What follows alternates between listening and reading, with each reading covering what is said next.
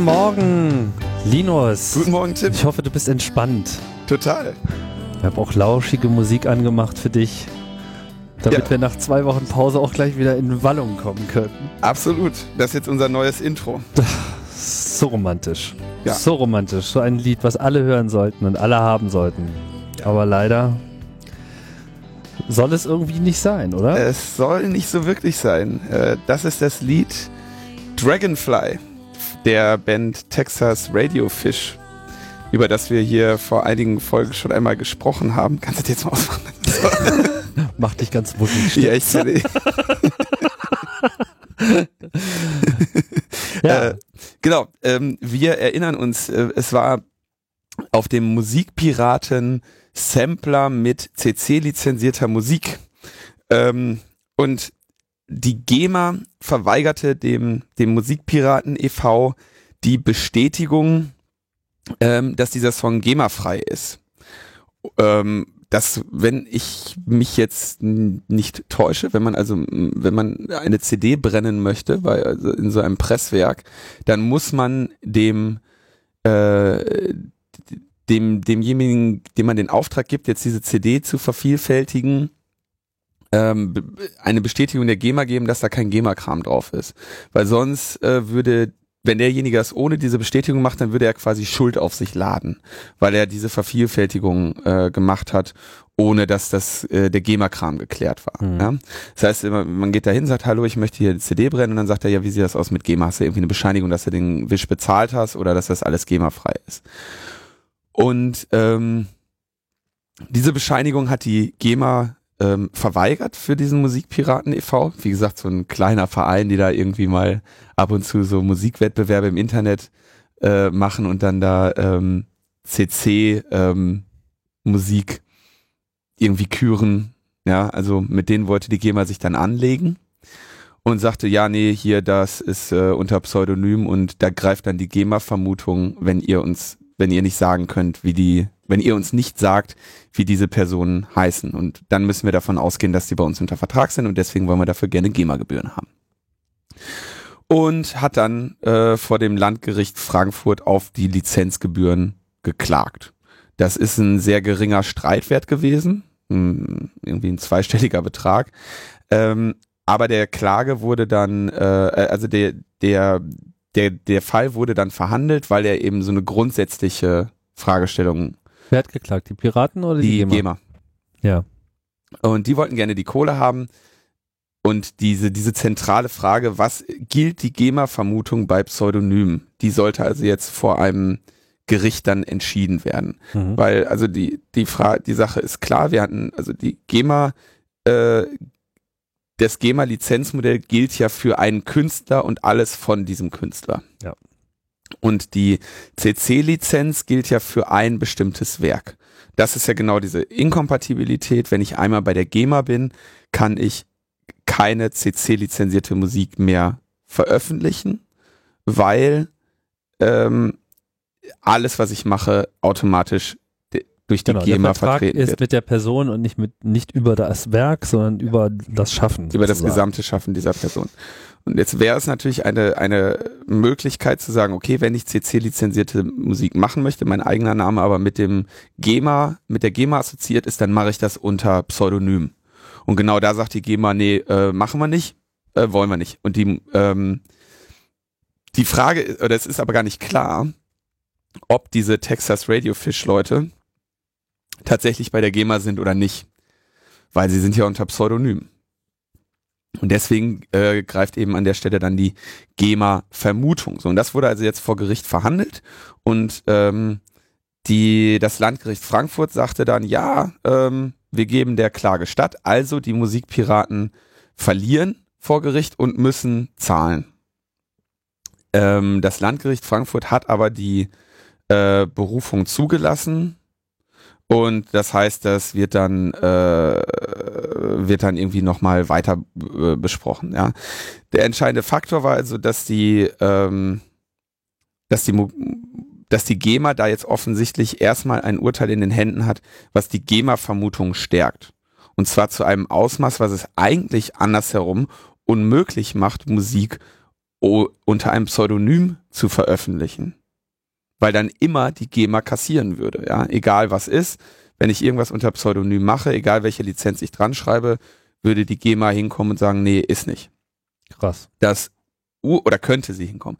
Das Urhebergesetz sieht aber ähm, die Möglichkeit zur pseudonymen und anonymen Veröffentlichung vor äh, und stattet die dann auch mit dieser 70-jährigen Schutzfrist und so weiter aus.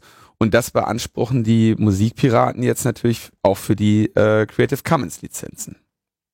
Ähm, und die Musikpiraten argumentieren, naja, wenn jemand ähm, bei der GEMA ist, dann kann er der GEMA ja auch die Pseudonyme melden. Also wenn man irgendwie diesen Bushido nimmt, der heißt ja auch, der ist ja auch nicht als Bushido auf die Welt gekommen, sondern der heißt irgendwie Youssef Ahasiri oder was und äh, hat dann der GEMA gesagt, aber wenn irgendwo Bushido dran steht, ne, hier Icke.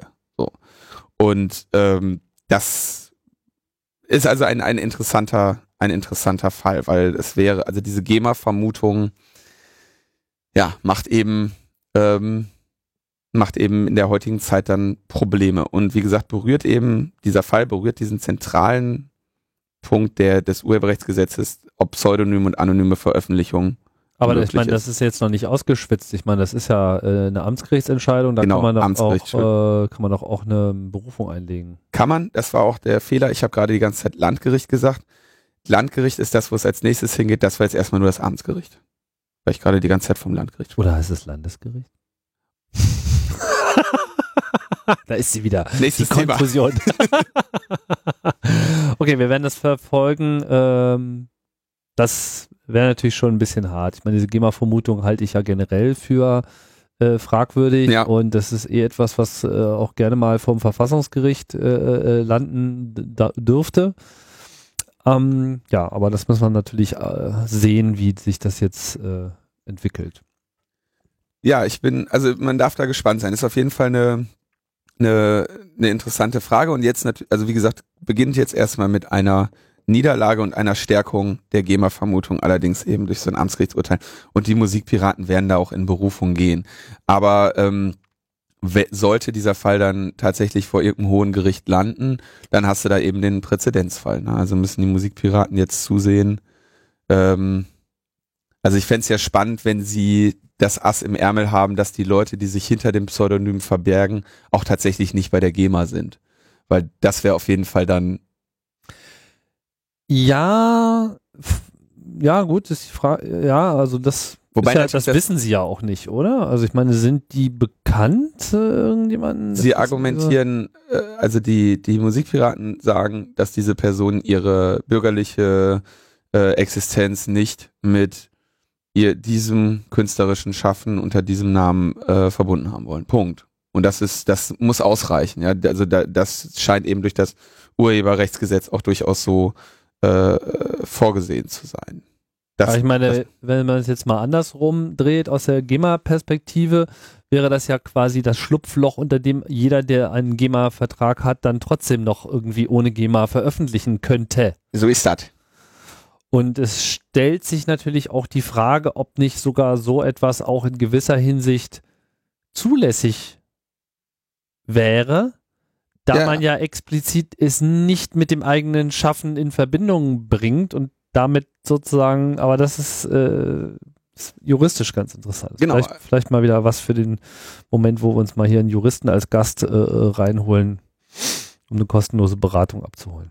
Genau, also, aber du hast es genau erfasst. Es wäre im umgekehrten Fall natürlich das Schlupfloch für alle, äh, die in die, in die GEMA gefesselt sind. Wir hatten ja auch äh, einmal, äh, sich Dr. Motte zum Thema GEMA zitiert hatte, äh, festgestellt, dass es auch sehr schwierig, schwierig ist, da wieder herauszukommen. Ja. Und äh, das wäre natürlich dann eben die Möglichkeit, äh, für, für Musiker erstens sich, sich relativ schnell von der GEMA zu lösen, so im Sinne von, äh, The Artist Formerly Known As. und äh, jetzt äh, mache ich. Ja, beziehungsweise eben nicht das, sondern. Genau. Ja, also. Ähm, man muss erstmal zwei Jahre versteckt undercover produzieren und danach darf man erst sagen, das war ich übrigens. Yeah! Hättet ihr es gedacht, ja. Ja, es ist ein interessanter Grenzfall. Also von daher sehe ich diese Geschichte auch noch ein bisschen höher wandern. Ja, ja, auf jeden Fall. Also es ist, ein, ist ein, es ist wirklich ein, ein, wichtiger Fall, der da jetzt verhandelt wird. Mhm. Und der sollte natürlich hoffentlich so enden vor einem hohen Gericht, dass die GEMA-Vermutung schwächt. Ähm, wenn man sagen möchte, man möchte irgendwie, sag ich mal, eine Lösung haben, die irgendwie zum Wohle aller ist. Gut. Zum Wohle aller äh, ist ja auch unsere Bundesregierung eingestellt. Ja. Und äh, möchte sozusagen nur Dinge beschließen, die auch zum Wohle der breiten Masse sind. Es sei denn, es geht um die Verlage. Da geht es natürlich nur um das Wohl der Verlage. Deswegen gibt es jetzt äh, den dritten Gesetzesentwurf zum Leistungsschutzrecht. Genau. Ein, meiner Meinung nach ein Kandidat für die Hall of Fame von Gesetzen, die so dermaßen äh, eine Bauchlandung erleben werden, noch bevor sie äh, beschlossen sind. Also bevor sie sozusagen mal wirklich, also wo überhaupt erstmal versucht wird, sie zu beschließen. Ich habe so den Eindruck, es wird soweit nicht kommen, aber vielleicht werde ich da auch, äh, liege ich da auch falsch. Aber es gibt jetzt sozusagen nach dem, der letzte stand ja irgendwie im Wesentlichen so mit äh, Lex Google äh, schon äh, in die mhm. Vergangenheit eingesunken ist, weil da ja eigentlich nichts mehr drin stand, als er Suchmaschinen sind böse und haben gefälligst zu bezahlen. Alle müssen nicht bezahlen, außer äh, Anbieter von Suchmaschinen. Genau. Und jetzt gab es wieder eine neue Variante und man hat sich hingesetzt und lange beschlossen und herauskam was? Zulässig ist die öffentliche Zugänglichmachung von Presseerzeugnissen oder Teilen hiervon, soweit sie nicht durch gewerbliche Anbieter von Suchmaschinen oder gewerbliche Anbieter von Diensten erfolgt, die Inhalte entsprechend aufbereiten. Mm, auf Deutsch heißt das, es ist nicht, es ist weiterhin Lex Google plus, was weiß ich, River, Perlentaucher und äh, solche anderen Dienste. Die sind jetzt wieder mit drin. Und ähm, das Wort gewerblich, äh, da hatte sich, glaube ich, Udo Vetter auch nochmal äh, zu geäußert. Ähm, da haben wir natürlich genau das gleiche äh, Problem, dass es relativ unscharf definiert ist. Ne? Also äh, macht jetzt der Flatter-Button oder der Amazon ähm, Affiliate-Link die Sache zu gewerblich oder nicht. Und äh, ja, River zum Beispiel hat ja einen Sponsor, irgendwie Renault oder so. Ähm, und äh, solche, ähm, solche Konstellationen würden das dann eben gewerblich machen und äh, nach dem Text, den jetzt das Kabinett beschlossen hat, also das, äh, das Bundeskabinett hat jetzt das beschlossen und möchte das jetzt so in den Bundestag hineinreichen, welcher dann darüber entscheiden soll, äh, das zum Gesetz zu machen. Soweit sind wir jetzt. Also das heißt, dieser, äh, dieser dritte, diese, diese dritte Fassung jetzt vom Kabinett beschlossen soll in den, in den Bundestag gehen. Ähm, Markus äh, schrieb bei, bei Netzpolitik und in einer äh, Pressemitteilung des Vereins Digitale Gesellschaft, dass man auf das Strux, Strucksche Gesetz hofft. Das Strucksche Gesetz besagt, dass kein Gesetz den Bundestag so verlässt, wie es hineingekommen ist. Mhm. Das wäre jetzt mal spannend, weil das, das wäre so eine Art Wirkungsnachweis für, für Bundestagsdebatten. Ähm, kann ich jetzt, also kann ich jetzt. wenn sie denn stattfinden? Wenn sie, wenn sie denn stattfinden. Also ich meine, wir haben ja, was hatten wir letztens doch für ein schönes Gesetz, was da in 60 Sekunden durchgegangen ist. Also ich meine, das hat ja relativ wenig Änderung, wenn ich mich nicht täusche. Ja, die Debattenkultur war da auch sehr ausgeprägt. Ja. So, ne? Da wurden halt ein paar DIN A4 Seiten auf den Tisch gelegt und äh, das war dann die Debatte. Stell mal vor, wir würden unseren Podcast so machen. Ja, das Ja, also wurde äh, der Inhalt dieses Podcasts wurde vorab niedergelegt, schriftlich niedergelegt. Wie, wie, wie war denn die Formulierung für solche äh, Reden, die nur per Text äh, ausgedruckt ja, äh, abgegeben werden, sind sie irgendwie vorgelegt worden oder ja, schriftlich ja. liegen vor und werden aber nicht vorgelesen? Stell mal vor, wir würden das machen. Ja, haben wir gemacht. haben wir alles besprochen. Ja. Kann man nachlesen. Das nennt man dann Blog. so, und jetzt, jetzt, jetzt war eine, übrigens eine sehr, äh, das fand ich einen sehr tollen, äh, sehr tolle Sammlung bei Netzpolitik.org. Und zwar alle ähm, öffentlichen Äußerungen zu diesem, zu diesem Beschluss. Ne? Also Google äh, sagt natürlich korrekt, äh, Netzpolitiker aller Parteien, gesamte deutsche Wirtschaft, führende Wissenschaftler und die deutsche Internetgemeinde äh, lehnen das Leistungsschutzrecht unisono ab. Äh, stimmt. Ähm, der Bitkom sagt, ähm, Bundesregierung will das Gesetz gegen die grundsätzliche Kritik von Unternehmen, Bloggern, Internet-Experten durchsetzen, ähm, plant damit einen weltweit einmaligen Alleingang äh, der an internationale Gründer und Investoren ein ungutes Signal aussendet. Innovative Online-Dienste sind in Deutschland nicht erwünscht. Alles richtig, ne? Äh, Piratenpartei äh, betont, dass weder die Urheber noch die no Netzwelt von der von dem Leistungsschutzrecht äh, profitiert und äh, erwartet von den äh, Verlegern, dass sie aus eigener Kraft ihre Geschäftsmodelle entwickeln. Also alles alles sehr sehr richtige äh, Äußerungen, die da getätigt wurden. Und ähm, die Grünen weisen darauf hin, ja, dass die Suchmaschinen den Verlegern, den Verlagen natürlich die Besucher geben. Ähm, also ja, eigentlich haben das schon alle verstanden, dass das Quatsch es ist. Es haben alle, genau, sie haben es auch wirklich verstanden. Das fand ich das Spannende. Es haben alle auch wirklich verstanden, ja. Und äh, ne, die Linke sagt, gibt's Rechtsunsicherheiten, SPD sagt, der aktuelle, äh, die bestehenden Verfahr Verfahrensrechte reichen aus. Aber dann wird's natürlich spannend, was sagt die, ähm, was sagt denn die FDP und die CDU? Äh, und die FDP sagt, naja, die Suchmaschinen brauchen ja nur eine Erlaubnis. Steht ja nicht, dass sie bezahlen müssen. Ähm, ob die Erlaubnis dann an eine Gebühr gebunden ist, müssen die beteiligten Parteien in der Praxis selber festlegen. Das Leistungsschutzrecht flankiert damit lediglich den Aufbau innovativer Geschäftsmodelle im Internet und bietet ein Abwehrinstrument gegen unberechtigte gewerbliche Nutzung. So sieht es die FDP. Und die CDU sagt, bisher gibt es für Presseverlage keine gesetzliche Grundlage, um an den Gewinnen solcher Internetdienste beteiligt zu werden, obwohl diese auch auf ihrer schöpferischen Leistung beruhen. Künftig müssen die entsprechenden gewerblichen Anbieter eine Lizenz erwerben, um Presseerzeugnisse im Internet nutzen zu können. Andere Nutzer wie Blogger, private und ehrenamtliche Nutzer werden von dem Gesetzentwurf hingegen nicht erfasst. Ich bin mal gespannt, also ob ich eigentlich ehrenamtlicher Nutzer des Internets bin. Das Das ist echt sowas, was ich mir auf die Visitenkarte schreibe, ja. Ehrenamtlicher Leser von Spiegel Online oder sowas. Ehrenamtlicher Internetmitarbeiter. Ehrenamtlicher, ja, also. Äh, das wäre doch mal was. Und selbst die junge Union. Junge Union fällt dann der, der, der großen, der, der alten Union in den Rücken und sagt, ähm, das geplante Leistungsschutzrecht ist ein Eingriff auf die freiheitliche und marktwirtschaftliche Architektur des Internets und somit nicht im Sinne der Nutzer. Selbst die junge Union hat es verstanden. Das ist etwas, was sehr selten passiert. Das stimmt. Ja, also ähm, spannend, ja, man, also man, man kann echt staunen. Es gab dann, was jetzt die Presse dann schreibt in der, in der ähm, warte was, in der FAZ war dann irgendwie so ein, so ein Artikel, irgendwie so ein guter Tag für die Demokratie oder sowas, ne? ein guter Tag für die Freiheit oder irgendwie so ein, aber ernst gemeint, ne? Also ja, FAZ, FAZ. Ja, ja, ist ja irgendwie, also ich war, ich, das, das flog nur am Twitter an mir vorbei, konnte ich gar nicht zu Ende lesen. Ist nicht dieser Schirmacher irgendwie ja, mittlerweile ganz gut vernetzt und, ja, und, redet auch irgendwie, äh, ich meine, äh, hallo? Äh, didn't, didn't, didn't he get the memo about this? Ich, ich glaube, äh, ich habe gar keine genaue Ahnung. Äh, wie, wie wir haben alle das Memo nicht gelesen. Das ist. Äh ich glaube eher, sie haben es gelesen, wenn du mich fragst. Ähm, oh, war ja. Ich, ich suche mal gerade ganz kurz, ob ich, ob ich diesen guter Tag für die Freiheit.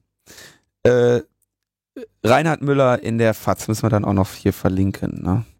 Ähm, die sehen das also sehen das als als besonders gut. Tja. Die Freiheit. Na, ich denke, äh, äh, die Freiheit würde in dem Fall doch eher dadurch vorankommen, dass man in Deutschland mal äh, eher genau über das Gegenteil nachdenkt, nämlich dass man mal diesen Fair Use definiert und nicht so äh, äh, alles schwammig lässt. Also es wäre eigentlich viel sinnvoller, da mal zu sagen, okay, äh, geschützt, okay, meinetwegen, ja, aber es muss auch einfach Bereiche geben, wo mal klar eine freie Nutzung nötig ist, weil überall da, wo es eben nicht offensichtlich entweder ein vorsätzlicher Gewinnerwerb äh, ist oder wo äh, es zumindest klar ist, dass hier äh, auf so einer sekundären Ebene auch ein Nutzen für den ursprünglichen Urheber einfach stattfindet. Ja? Also die Nutzung in der Wikipedia äh, etc. Oder eben sowas wie die Google News Geschichte. Das, ja. Google News hat noch nicht mal Werbung drauf.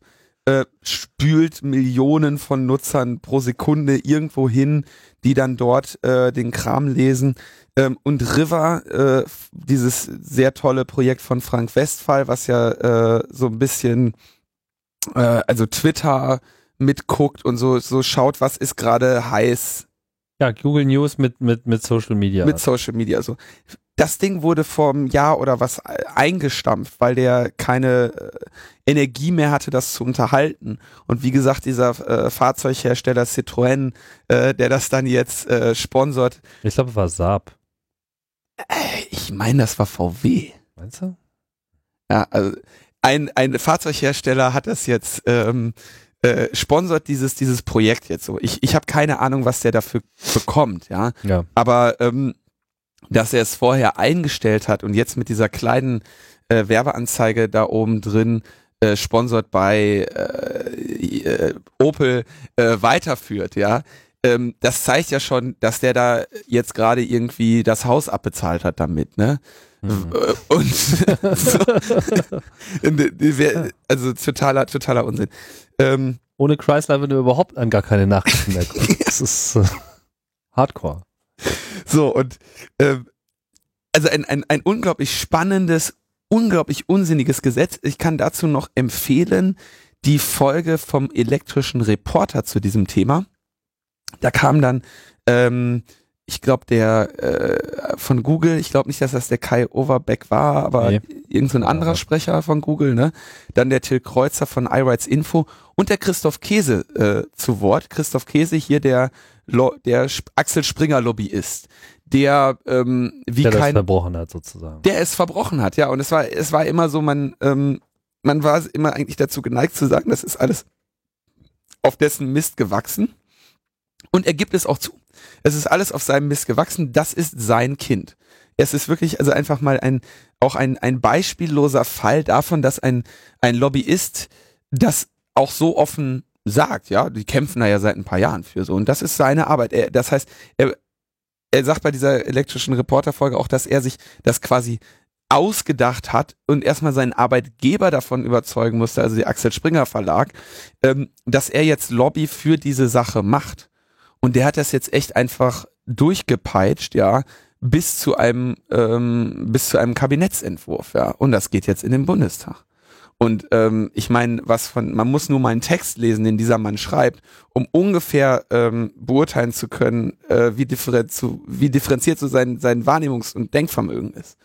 Und ähm, wenn man dann noch ein bisschen weiter reinschaut, dann merkt man, dass er in der Tat vielleicht gar nicht so völlig aus Holz ist, wie man meint, ähm, weil er sich, glaube ich, seiner Situation schon relativ ähm, äh, relativ klar ist und da halt äh, das tut, was er denkt, was im Sinne seines Arbeitgebers ist. Also so, äh, wer mal eine ähm, Studie, äh, eine, eine, eine Hausarbeit in, in, in Sozial, äh, Sozialwissenschaften schreiben muss zum Thema äh, Parlament, Lobbyismus, äh, Entscheidungsfindung und so, da ist echt mal ein spannendes Thema gerade, ähm, was zu untersuchen ähm, sich eignet, ja.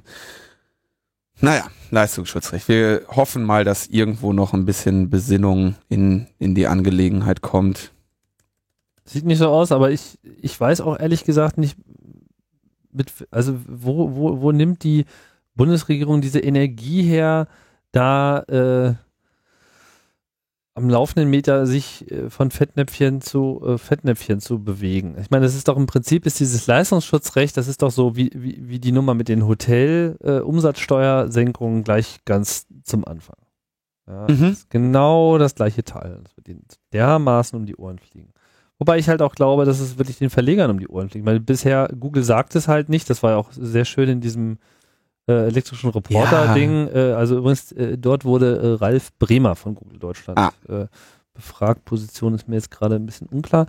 Ähm, das so nach dem Motto, ja, was, wollt ihr, würdet ihr sie dann aussperren oder nicht? So, und dann so war im Wesentlichen, naja, kein Kommentar. Wir sagen auf jeden Fall nicht, dass wir es nicht tun. Und da sie es ja schon mal getan haben, nämlich in Belgien, denke ich mal, ist das für sie ein Klacks. Ja, ich glaube auch. Ja, ich meine, die könnten im Prinzip jetzt die ganzen, diesen gesamten, gesamten Gesetzesprozess könnten sie im Prinzip jetzt auch schon abschließen, indem sie sagen, ach naja, okay, wenn das jetzt kommt, dann schalten wir schon mal ab.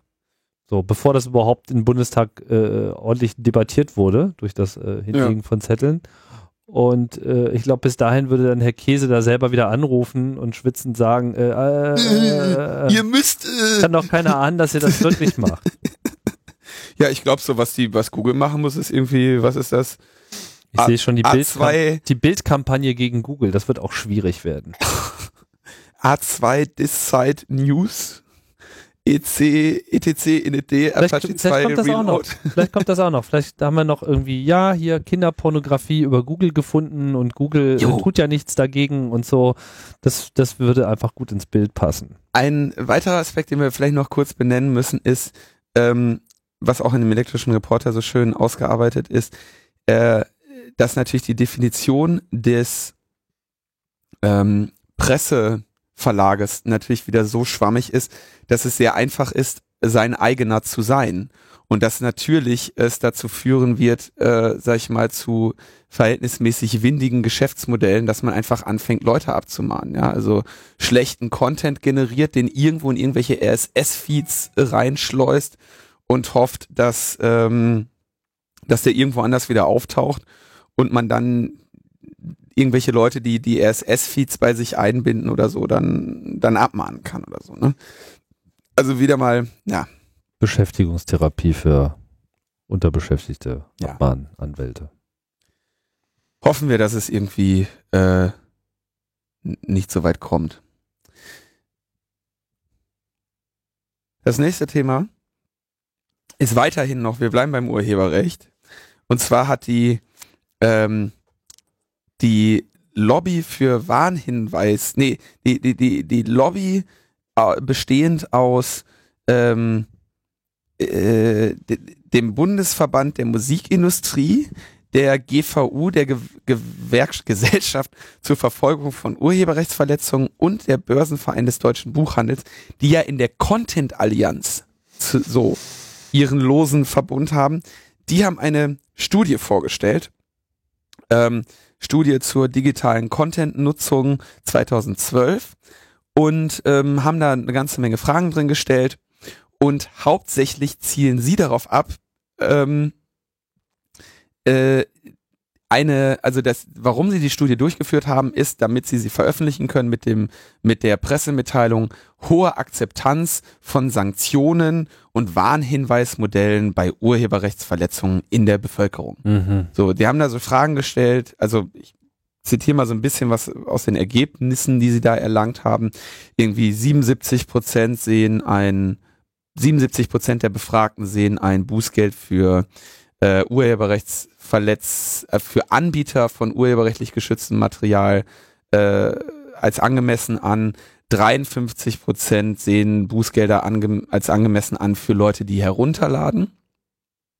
Ähm, 47 Prozent sehen eine zeitweise Aussetzung des Internetanschlusses als angemessene Sanktion und nur 27 äh, für, für Anbieter, ja, und nur 27 Prozent sehen eine zeitweise Aussetzung des Internetanschlusses für Herunterladende als angemessen an. Also immer die Unterscheidung Anbieter und Herunterladender, wobei das ja bei, sag ich mal, gängigen File-Sharing-Methoden genau nicht zu trennen ist, ob du herunterladender bist oder anbietender bist. Also wenn man jetzt, sag ich mal, wirkliches Peer-to-Peer -Peer macht über Torrents, dann ist man beides gleichzeitig. Mhm. Darüber laufen ja auch heutzutage die ganzen Abmahnungen dass man eben immer in gewerblichem Ausmaß anbietender ist, wenn man sich in einem Torrent-Schwarm äh, aufhält. Und ähm, das in die, die entscheidende Frage, ähm, also hier geht's so Ausschalten und Warnhinweise, die entscheidende Fragestellung war, und da, man fragt sich ja, wie kommt es auf einmal, dass, dass 77 Prozent der Befragten sagen, ja, Bußgeld und so finden wir alles in Ordnung. Ist natürlich immer eine, Fra eine Überlegung oder eine Frage dessen, wie man die Frage stellt. Und die Frage lautete, halten Sie es für sinnvoll, wenn Menschen, die unberechtigt Inhalte aus dem Internet herunterladen, einen Warnhinweis ihres Providers bekommen, bevor rechtliche Sanktionen eingeleitet werden. Würde ich doch auch sagen, ist doch super, ne? Ist doch klar, ich kriege eine Warnung und keine rechtliche Sanktion. Ähm, klingt doch echt sinnvoll. 72 Prozent sagen natürlich dann auch, yo, klar, bevor ich irgendwie einen auf den Sack kriege, möchte ich erstmal gewarnt werden. Ist ja. Ja, so nach dem Motto. Und, und die nächste Frage ist dann, äh, lass mich raten, äh, fänden Sie es sinnvoll, dass hier eine Geldstrafe ausgesprochen wird, bevor wir da äh, äh körperliche Folter anwenden? Genau, ja. Genau. Ähm, halten Sie es, halten Sie es. ja. So. Oh Gott. Also man kann eine Frage kaum. Das stand aber jetzt nicht so drin. Nein, aber es ist, es ist natürlich ganz klar, wie du es schaffst, äh, eine so hohe Akzeptanz für diese Frage zu bekommen, weil sie einen sehr klaren, ähm, eine sehr, sehr klaren Fall anspricht und eine bösere Alternative hinstellt. Ja.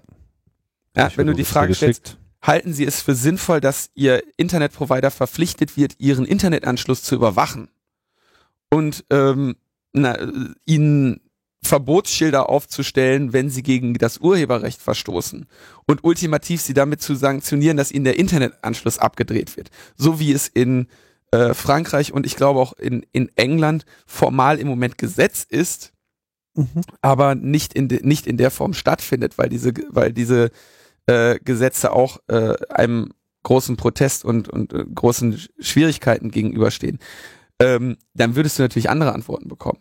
Ja, also, ähm, so, also sie haben da jetzt eine Studie durchgeführt und haben diese, diese, diese mit, durch, mit suggestiven Fragen, eindeutig suggestiven Fragen, eben diese Antworten bekommen und sagen, ja, prima, das ähm, äh, veröffentlichen wir und machen damit Druck auf die Justizministerin und sagen hier, äh, die Bevölkerung will das Warnhinweismodell.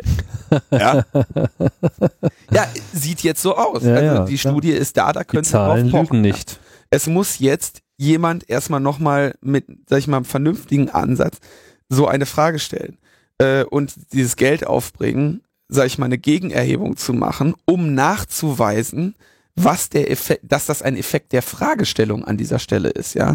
Und das ist ja nicht nur bei dieser einen Frage so. Ähm, das ist ja bei den anderen Fragen auch so.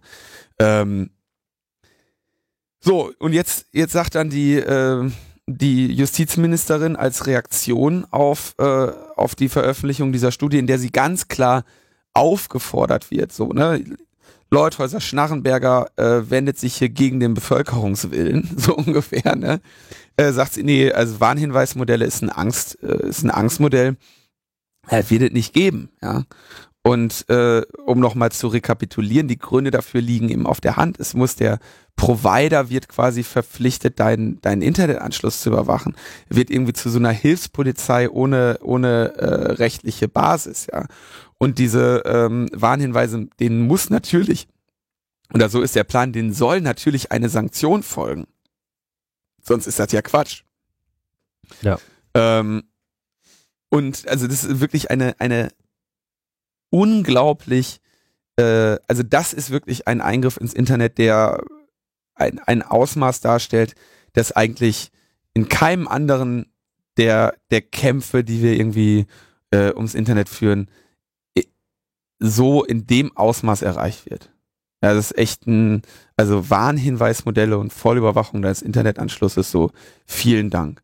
Also das, das, das Einzige, was dann also dann müssen alle nochmal zu ihrem Internetanschluss irgendwie nochmal das Doppelte zahlen, um ernstzunehmendes VPN zu haben, um in irgendwo in, in ja. freie Länder äh, zu kommen. Ja, ja, aber Schnarri scheint da ja irgendwie an der Stelle zumindest nicht unbedingt gerade besonders aufgeschlossen zu sein. Das äh, ist ja nach wie vor hoch anzurechnen. Ähm.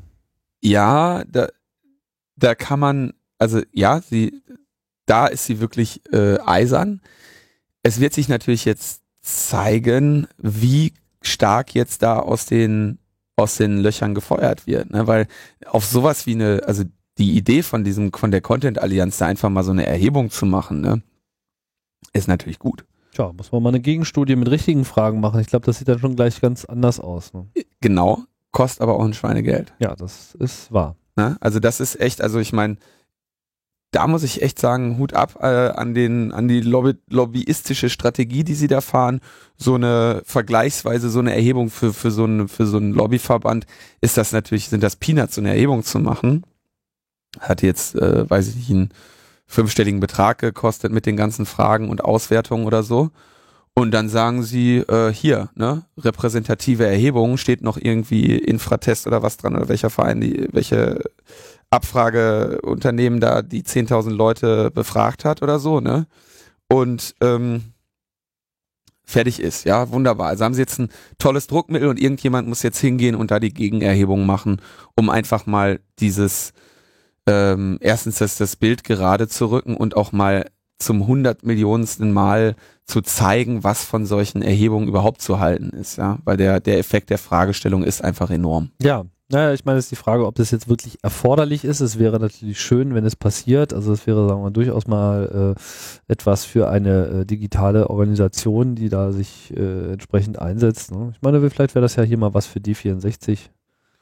Ja, also ich denke, die, ich weiß das von einigen Personen, dass die, die Debatte äh, geführt wird, wie man das macht und wie man vor allem, wie man das bezahlt bekommt. Ne? Also das ist ein, wie gesagt, das ist relativ viel Geld, was man da ähm, in die Hand nehmen muss, um das, um das ernsthaft durchzuführen. Ja, ich glaube, Crowdfunding wird ein ständiger Begleiter sein für den Aktivismus der nächsten Zeit. Da kommen wir nicht drum herum.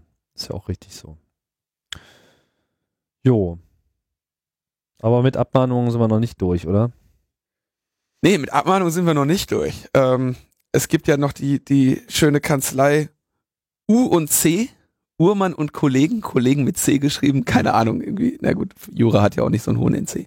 Also Uhrmann und Kollegen, ähm, irgendwie haben angekündigt, sie wollen ab dem 1.9. Ähm, Gegnerlisten online stellen. Und ähm, äh, also wofür ist diese Kanzlei jetzt bekannt? Für äh, Massenabmahnungen. Die, äh, die sind darauf spezialisiert. Also sagen sie auch selber zu unseren Mandanten zählen unter anderem auch Auftraggeber äh, der Erotikbranche, die ihre Urheberrechte verletzt sehen. Gegenstand der Urheberrechtsverletzung ist das unerlaubte Herunterladen eines urheberrechtlich geschützten Werkes in Verbindung mit dem gleichzeitigen Anbieten des Werkes durch Freigabe auf der Festplatte für, zum Download für weitere Internetnutzer, also BitTorrent. Ne, BitTorrent.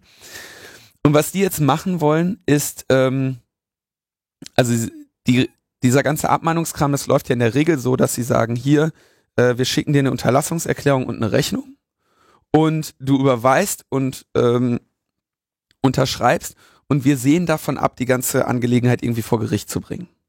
Mhm. So läuft ja dieses Abmahn-Business.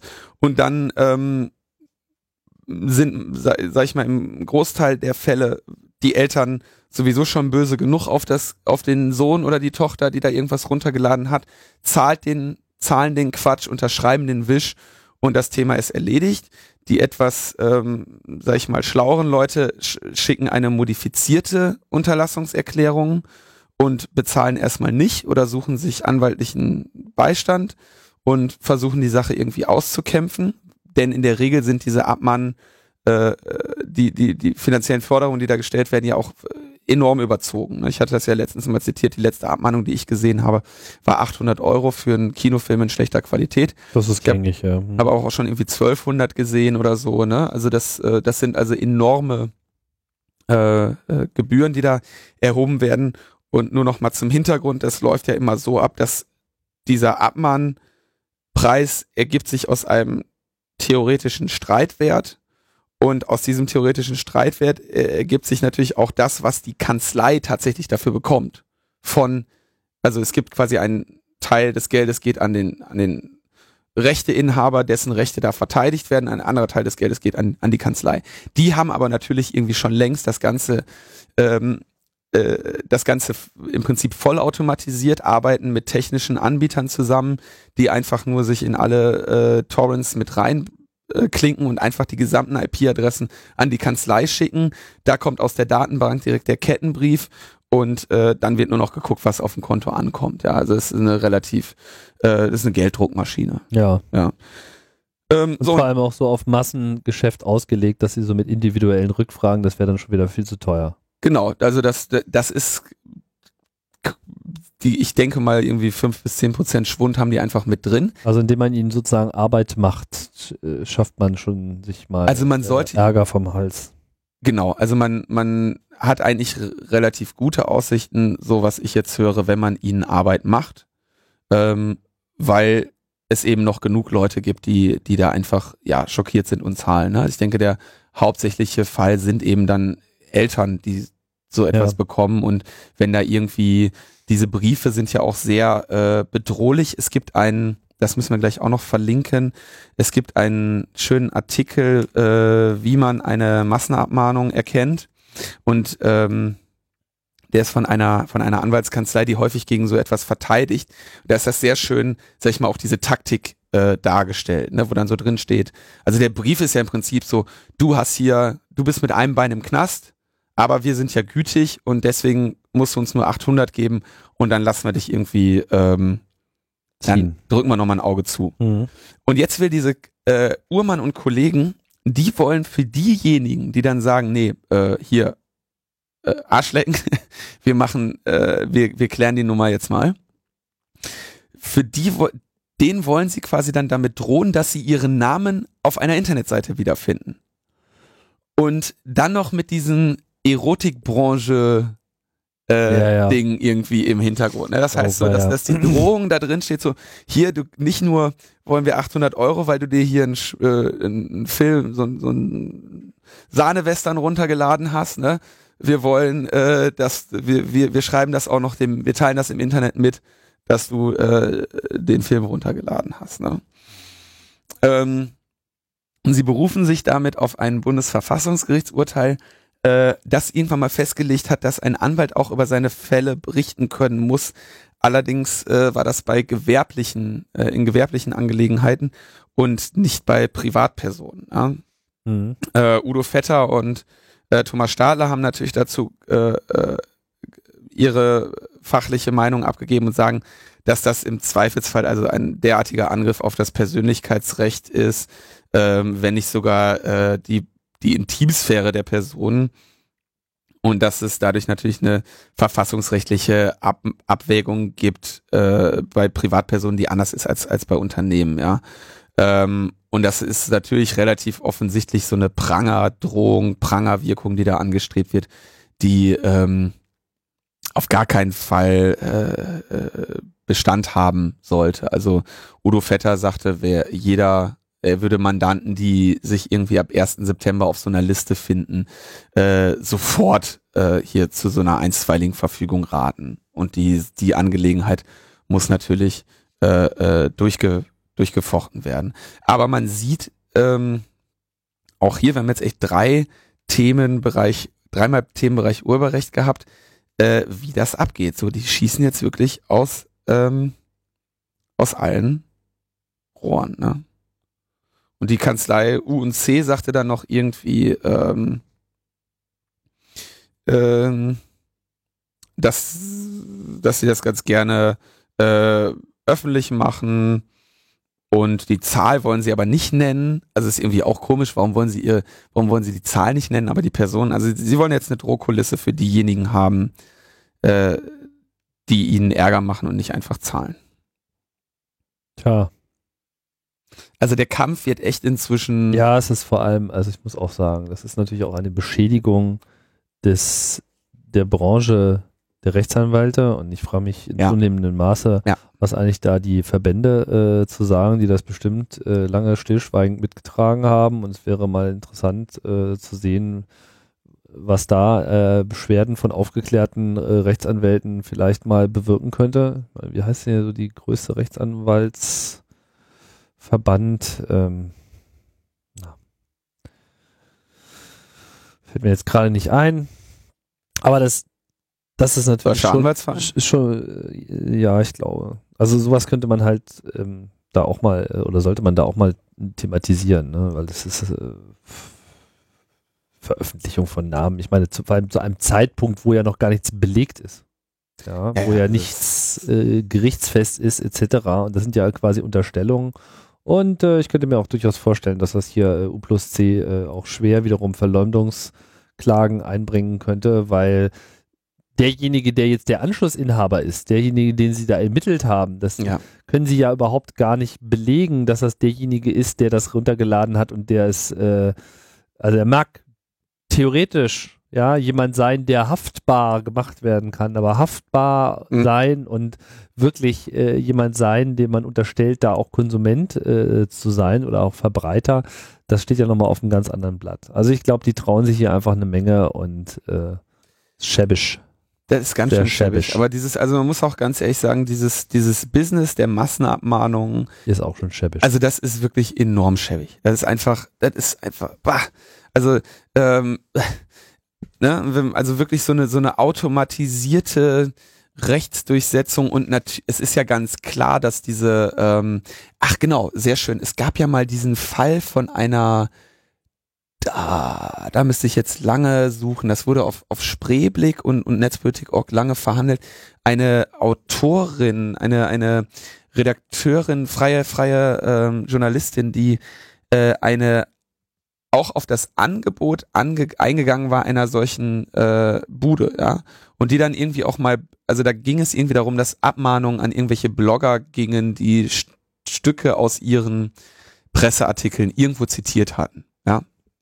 Und es stellte sich dann irgendwie heraus, diese Frau stellte dann klar, dass sie quasi angeschrieben wurde von einer Anwaltskanzlei, deren Angebot an sie mehr oder weniger lautete, du, pass mal auf, ähm, wir kümmern uns darum, Leute zu suchen, die deine, äh, die dein Urheberrecht verletzen oder aus deinen Artikeln über die Gebühr zitieren. Wir schicken denen eine Abmahnung und ähm, nur wenn wir jemanden finden, zahlst du dann irgendwie, also kriegst du, was weiß ich, 50 Prozent von der Kohle, die wir bekommen, abzüglich unserer Gebühren und ähm, eine Aufwandspauschale dafür, dass wir das, ähm, dass wir das gefunden haben.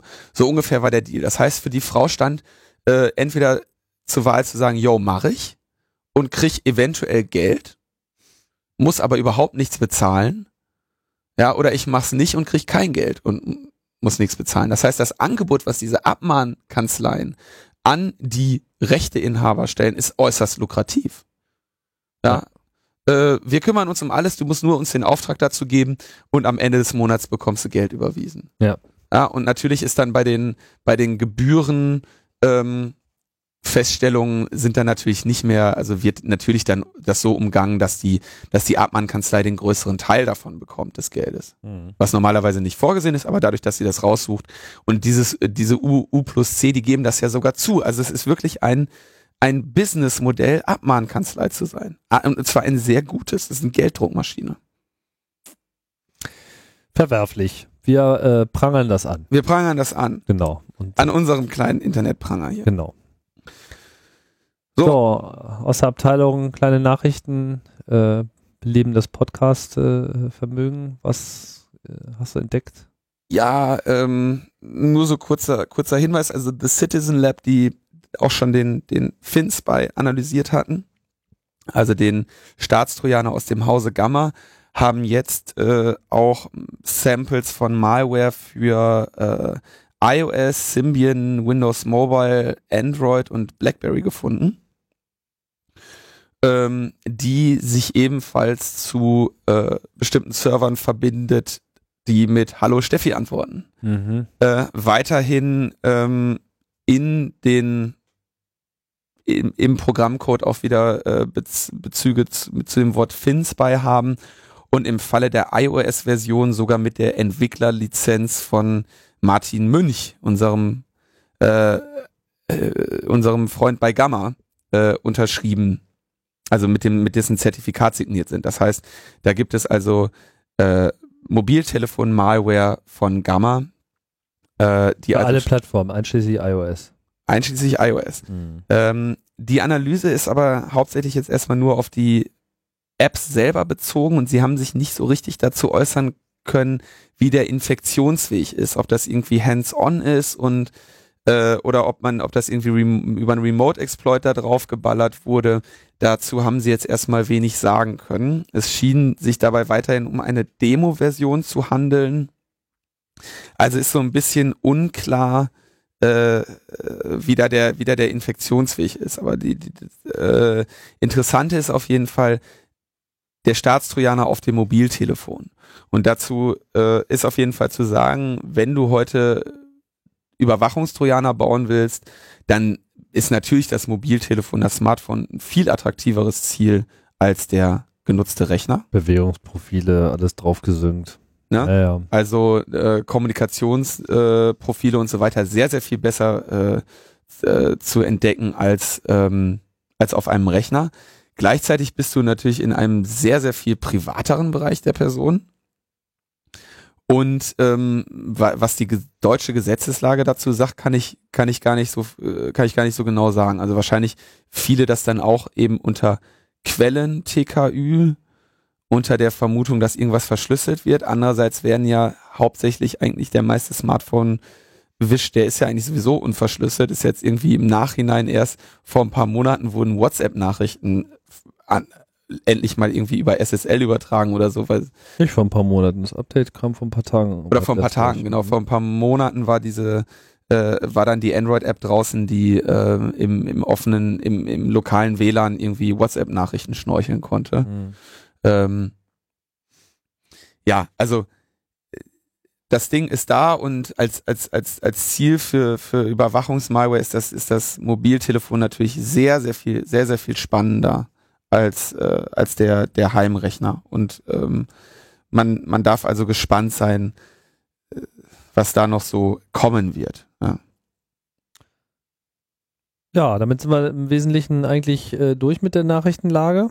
Immerhin ist mal wieder was passiert. Letzte Woche war ja nicht so viel los. Ja, Deswegen haben wir mal ein bisschen die Füße aufs Sofa gelegt. So war's. In der Zwischenzeit haben sich dann äh, Kollegen ein bisschen erzürnt und äh, sich äh, die Wut von der Leber geschrieben. ja, also genau, so das Thema ist jetzt, wir haben ja letzte Mal schon, äh, das wollten wir vielleicht noch ganz kurz besprechen, wir haben ja letzte Mal Ärger bekommen von einigen Hörern, weil wir so viel über Julio gesprochen haben. Das ja. wäre nicht Netzpolitik. Ja, Senor Sanchez. Wie siehst du das? Ich, ich würde sagen, das ist. Äh ja gut, ich meine, das ist so ein bisschen so ein Thema, was hier so herein äh, geerbt worden. Jetzt äh, in dem Moment, wo es jetzt nur um ihn und seine Asylproblematik geht, etc., da kann man natürlich lange darüber diskutieren, ob das jetzt eine netzpolitische Dimension mhm. hat. Das hat auf jeden Fall eine politische Dimension.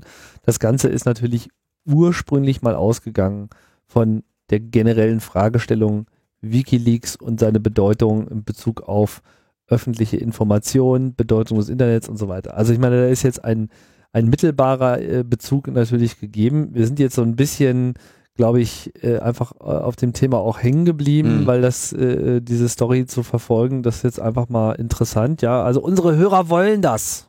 Unsere Hörer wollen Julio. Ja, wir müssen ja auch, müssen ja auch an die Hörer denken.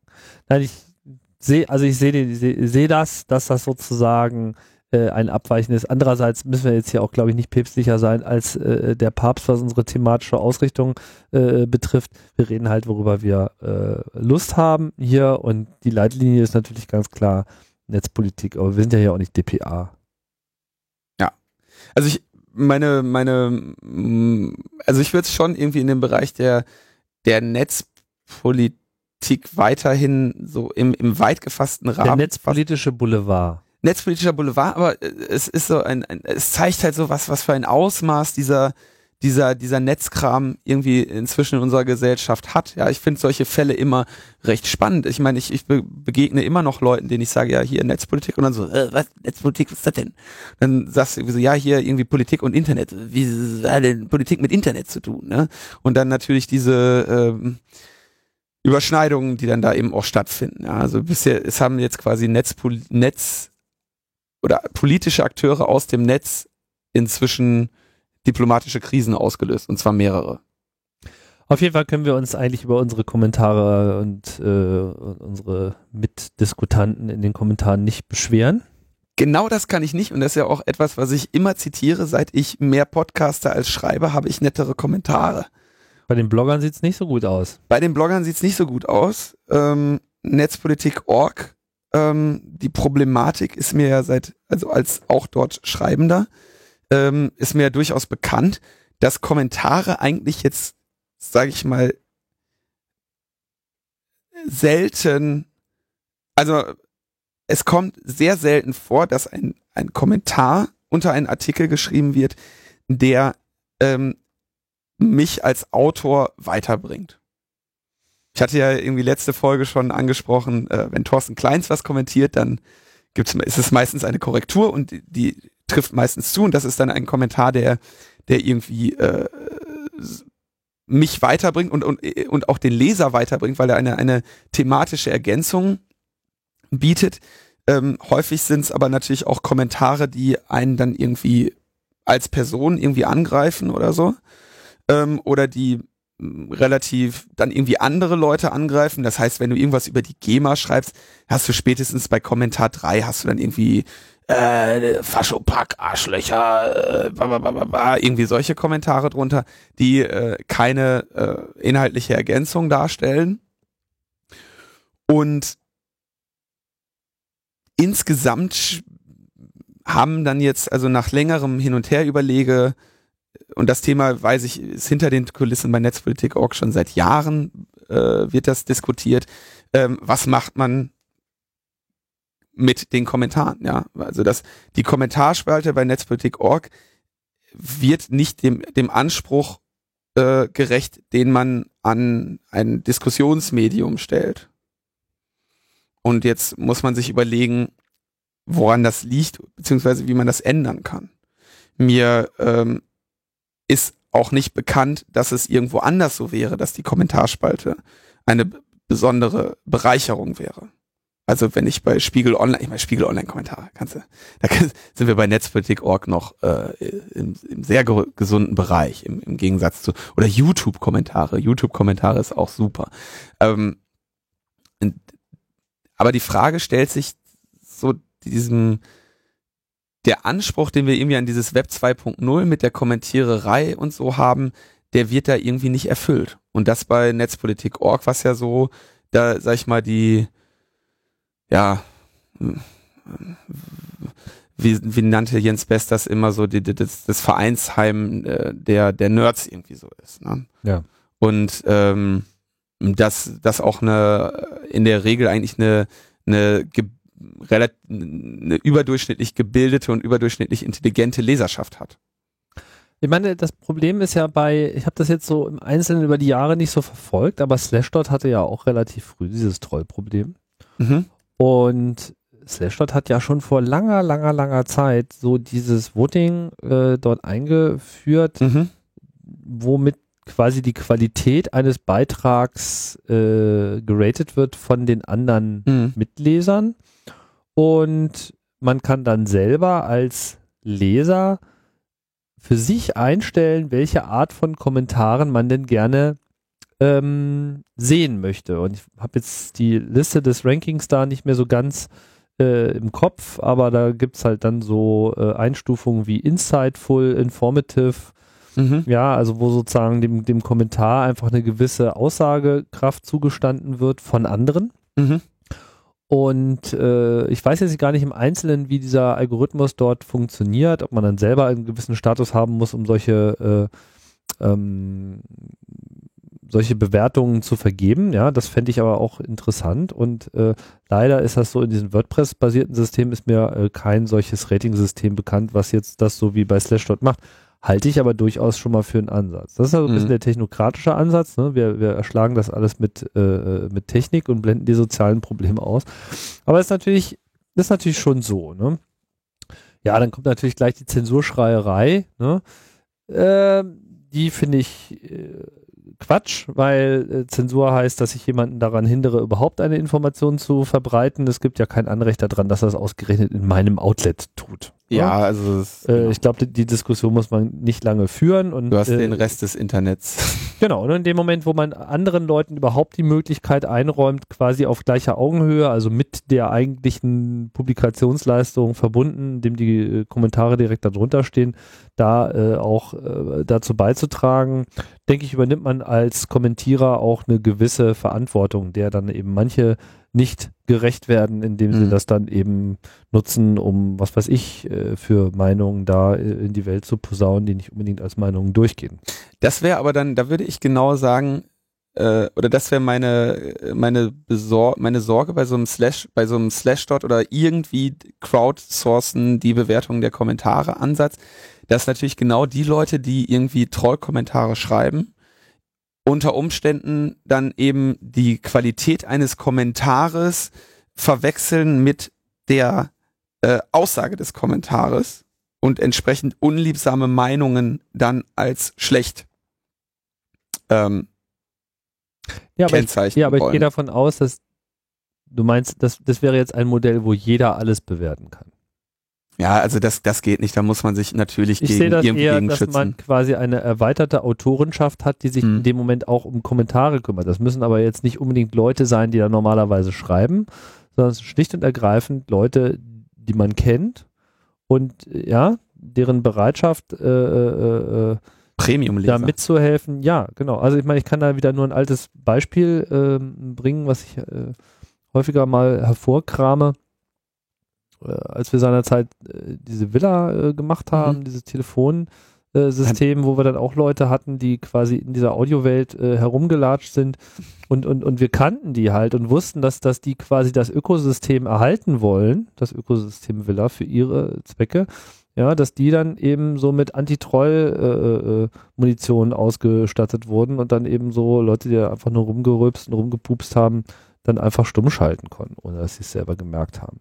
Ja. Und äh, was eigentlich eine sehr angenehme, das, das hat einfach sofort funktioniert, ja. Das, das, das, das Problem war einfach sofort weg. Jetzt beim Blog nicht ganz so einfach, aber in dem Moment, wo man weiß, okay, es gibt hier 10, 20, 30, ich meine, die, die, die potenzielle Liste von Leuten, die so eine Moderationsleistungen durchführen könnten, ja, die regelmäßige Leser sind, etc., ist halt sicherlich nicht klein bei Netzpolitik.org.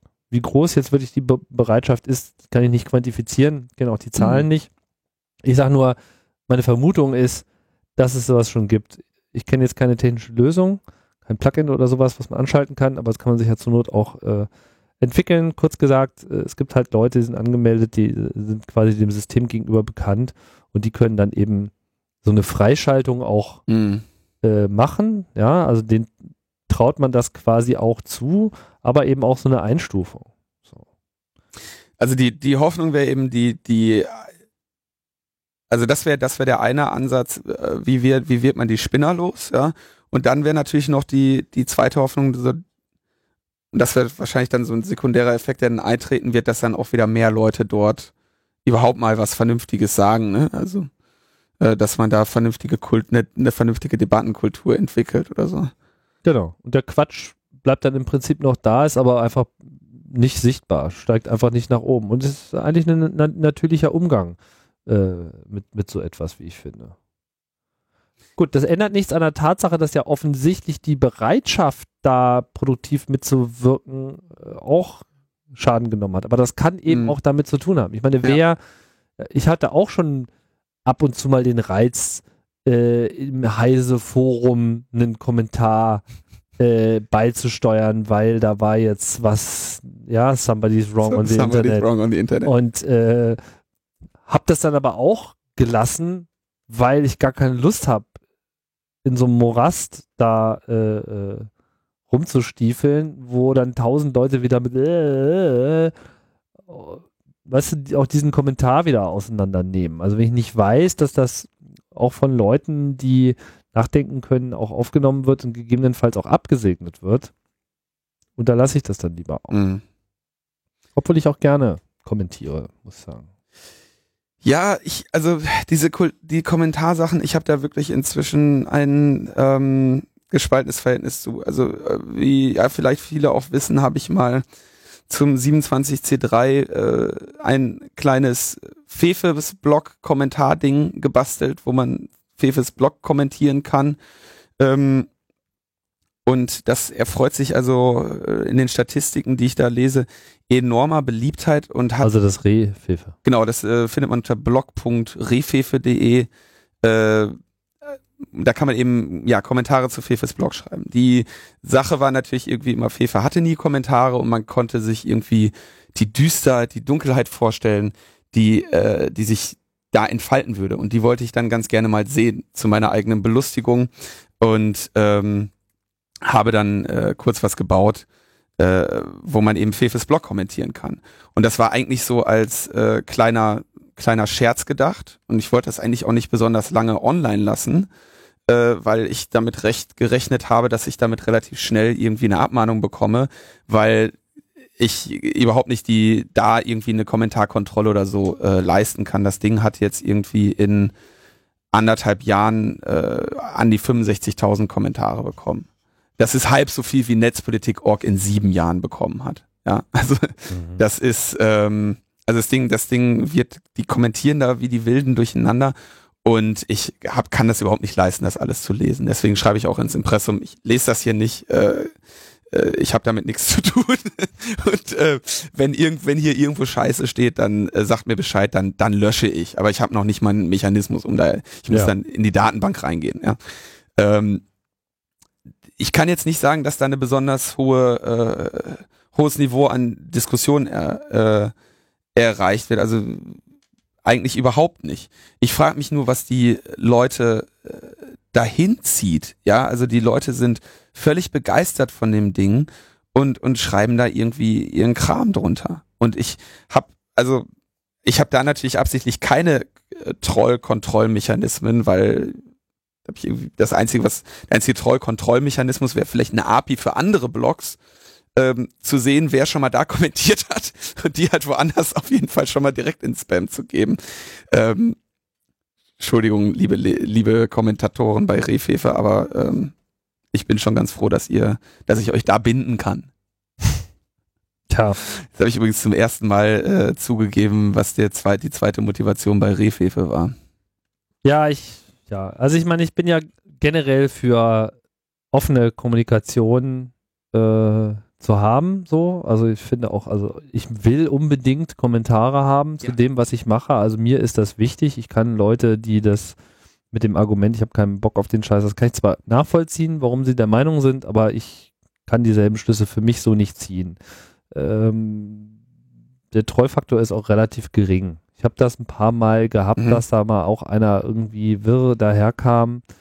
Ähm, meistens bedenke ich das irgendwie äh, entweder einfach mit Ignoranz, wenn es wirklich zu blöd ist, oder ähm, ja, oder schreibt da einfach ganz neutral kurz was dazu und dann ist es auch aus den Augen, aus dem Sinn. Ne?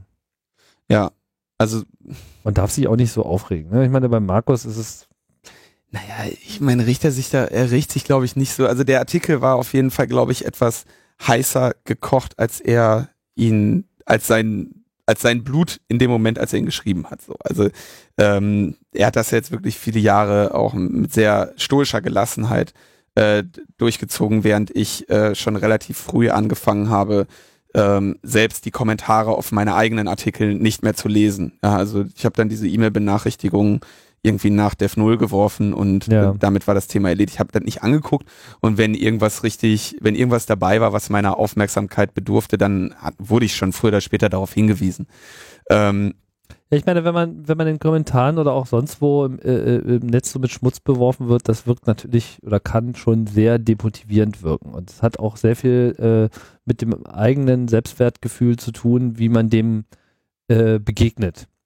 Das ist zum und Beispiel. Also wenn man da sozusagen noch auf Zuspruch hofft oder setzt und, und, und, und dann aber äh, merkt, dass es da irgendwie so ein so ein Mob äh, äh, gibt, der einem aus nicht nachvollziehbaren Gründen da äh, an die Wäsche will, das kann einen schon schnell äh, abturnen und dann auch vertreiben. Das ist, ist absolut, ähm, das ist absolut richtig und das ist auch ein, wirklich ein, ein starker Effekt. Spannend ist das, wenn du so einen Artikel schreibst und hast von mir aus, ähm, oder jetzt eine so, sagen wir mal, den, den lesen irgendwie 10.000, 15.000 Leute. Du siehst irgendwie in den, in den, in den Statistiken, ganz normaler Artikel, keine besondere Aufmerksamkeit, 15.000 Leute haben sich den angeguckt. Und darunter hast du äh, 60 Kommentare von, äh, sagen wir mal, 40 verschiedenen Personen oder so. Ja. Ähm, und unter den 40 Personen äh, befinden sich zwei, die irgendwie außer sich sind, weil, weil, weil das größte faschistische Ding ist, was sie an, diese, an diesem Tag im Internet gesehen haben, ja.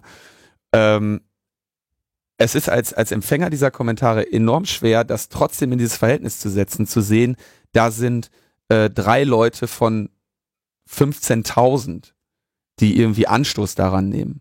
Weil das ist natürlich das einzige Feedback, was du bekommst über deinen Artikel.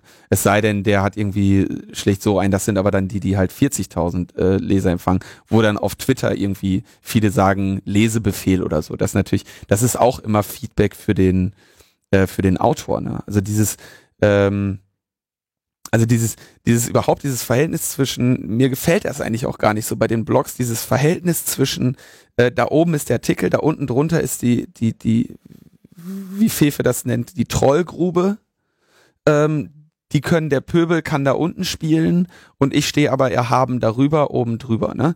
Also ich, mir wäre es eigentlich viel lieber, viel mehr Trackbacks zu bekommen.